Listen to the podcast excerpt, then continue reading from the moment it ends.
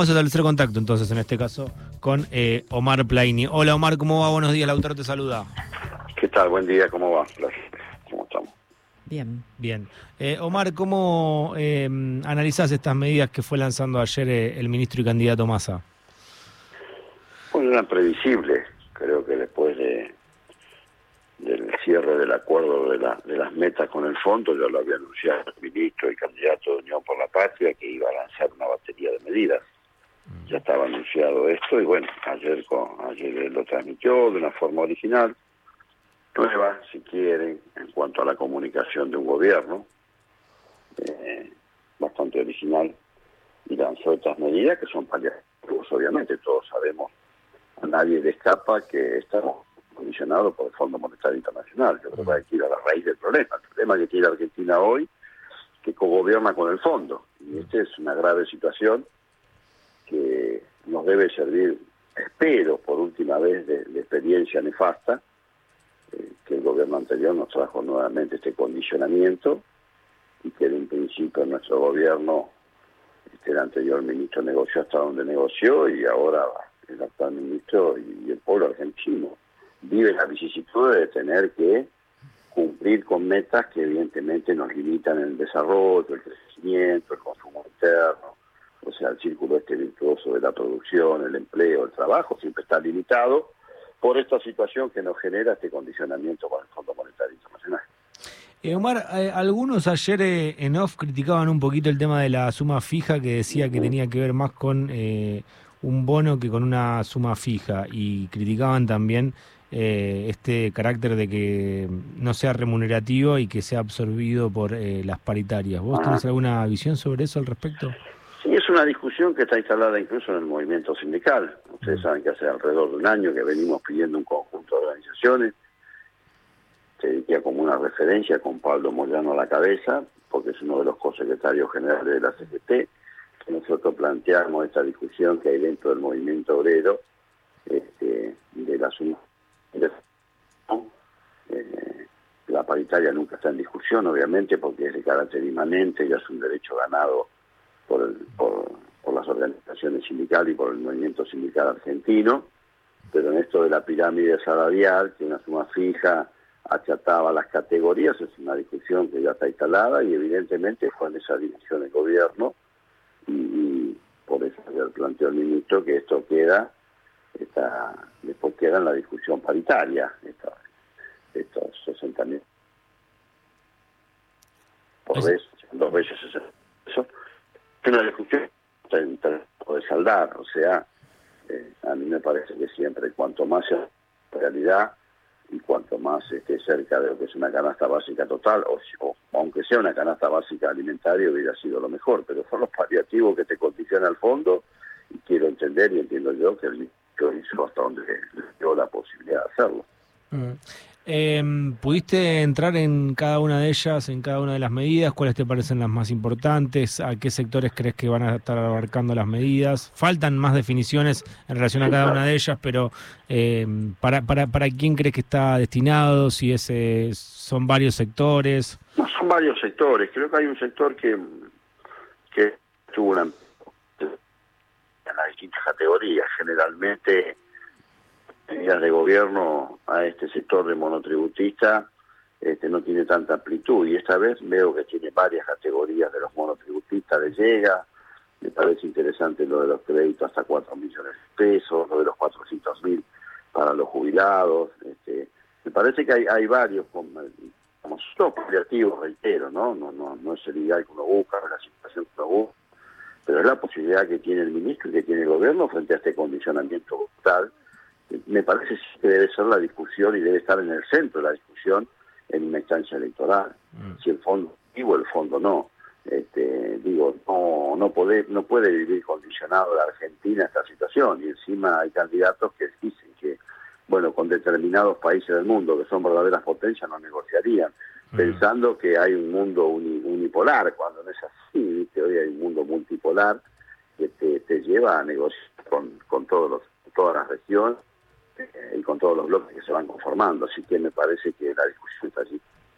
Eh, Omar, hablabas recién del Fondo Monetario Internacional. ¿Cómo tomaste estas declaraciones primero de masa diciendo que los equipos técnicos de Patricia Bullrich fueron menos colaborativos con el Fondo Monetario Internacional en relación a Argentina que los equipos de Milei y Milei durante el fin de semana y en la semana que pasó diciendo que eh, quieren hacer explotar por el aire y que han llamado a su equipo económico desde economistas de Patricia Bullrich para eh, boicotear los acuerdos entre Argentina y el Fondo Monetario Internacional, que dejen de prestar plata.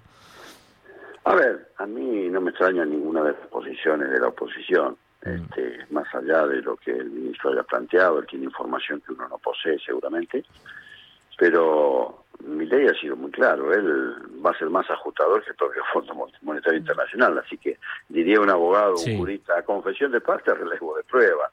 Y, lo de Patricia Burri va en la misma dirección, lo que pasa es que ahora Patricia Burri se encuentra en una encrucijada. ¿Cómo mm. hace para ponerse más dura que mi ley cuando ella fue la dura en su propia interna? y ahora están digital, así que uno u otro no me parece que sea relevante en lo que nosotros necesitamos. Nosotros tenemos que poner en el centro de la discusión tres o cuatro cuestiones que son centrales. Primero, eh, la significancia que tiene el fondo dentro de un país soberano como es el nuestro. Mm. Segundo, ¿qué vamos a hacer con el bimonetarismo? Tercero, ¿cuánto Estado queremos y cuánto privado deseamos? Son cuestiones centrales. ¿Cómo vamos a distribuir la riqueza?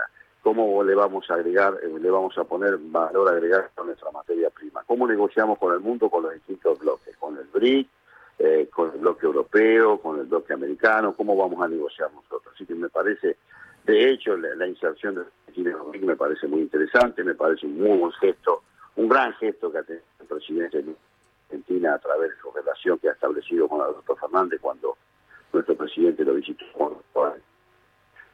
estamos hablando de un bloque que es un tercio del Producto Bruto población mundial, así que me parece muy interesante. Ahora, el problema es el aquí y el ahora.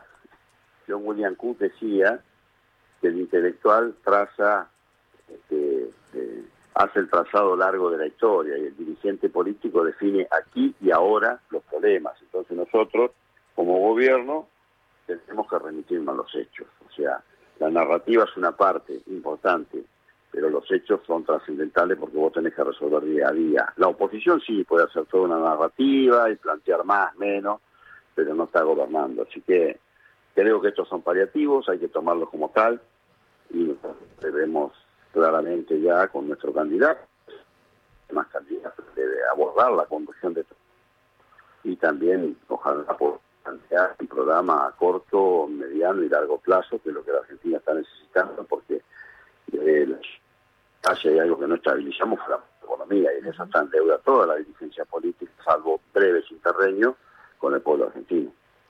Omar, hablabas de los condicionamientos del fondo. Eh, ¿También condicionó el fondo para que se demoren las medidas en llegar? Sí, porque hay una negociación. El mm. ministro Pasadillo que ellos querían una devaluación del 60%.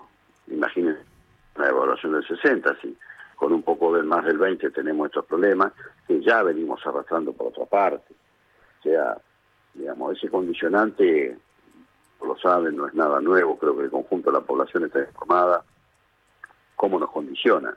De hecho, los mejores momentos nuestros fueron cuando el fondo no estuvo en la Argentina, cuando saldamos esa deuda, tuvimos crecimiento, tuvimos mayor empleo, se generaron millones de puestos de trabajo, donde ahí rompió con la mentira que el problema para generar empleo y trabajo digno es, la, es, las leyes laborales, mentira, porque se crearon muchos millones, lo que va del 2003 al 2015. Así que, por lo tanto, me parece a mí que el tema central que tenemos hoy es a nuestros paliativos y ver todo este, nosotros y cómo vamos a resolver el problema grave que tenemos con el fondo. ni siquiera pudimos sacar o continuar en Argentina con esa ley del aporte solidario extraordinario que se le requirió a una serie de empresas y personas muy acaudaladas, ni siquiera esa colaboración hubo, así que por lo tanto o somos imaginativos, como decía Einstein, en los momentos de crisis la imaginación es más importante que el conocimiento, o una gran parte del pueblo va a seguir descreyendo que es lo que está pasando. Mi ley es fruto de, de la angustia, del fastidio y del enojo de gran parte de la política del pueblo con la política, porque le preguntás a cualquier seguidor de May, de, de si conoce a algún economista austríaco, a Von Mises o a Hayek, seguramente te van a decir de quién estás hablando, una banda de rojo, qué cosa. Mm. Este, y la realidad es esa, por eso digo que nosotros caminamos, eh, digamos, en un camino muy sinuoso. ¿no? Estás en una cornisa, de un lado tenés la pared y del otro el precipicio cuando tenés el fondo. Mm. Y eso hay que resolverlo, me parece que es el desafío que tiene nuestra Unión por la Patria, cómo vamos a resolver y hay que explicarle al pueblo argentino cuáles van a ser las medidas este, si continuamos siendo gobierno, que es lo que nosotros tenemos expectativa, porque del otro lado lo que se ve es eh, los que se plantean, que mismo los, neoliberales que, comparten las ideas de Milley o lo que plantea Burri dicen que es imposible de concretar, sobre todo el tema de, la dolarización como plantea este hombre. ¿no? Eh, una más, Omar, eh, ¿qué tiene que hacer Unión por la Patria para llegar a obtener más votos y a dónde los van a buscar? Mira, acá hay cuatro cuartos. Las tres fuerzas, más los 11 millones que no, fueron no concurrieron a votar, los 11 millones de ciudadanos y ciudadanas que no concurrieron a votar, porque hay mucho enojo con la dirigencia política que espero que no se traslade a la política, porque en democracia el único sistema que tenemos, aun con sus imperfecciones, es este, a través de la política. Eh, me parece que hay que trabajar allí y que, bueno, nuestro candidato se elija en el espacio para avanzar y que él no, no lleve adelante un programa de corto, mediano y largo plazo y con todos estos paliativos que tenemos que avanzar de aquí a lo que estamos ahora, que es un proceso electoral que queda poco más de, de 55 días o 55 días exactamente. Gracias Omar por el tiempo. No, gracias a ustedes. Que tengan buenos días. Buenos días. Pasó Omar Praini por Rock and Roll.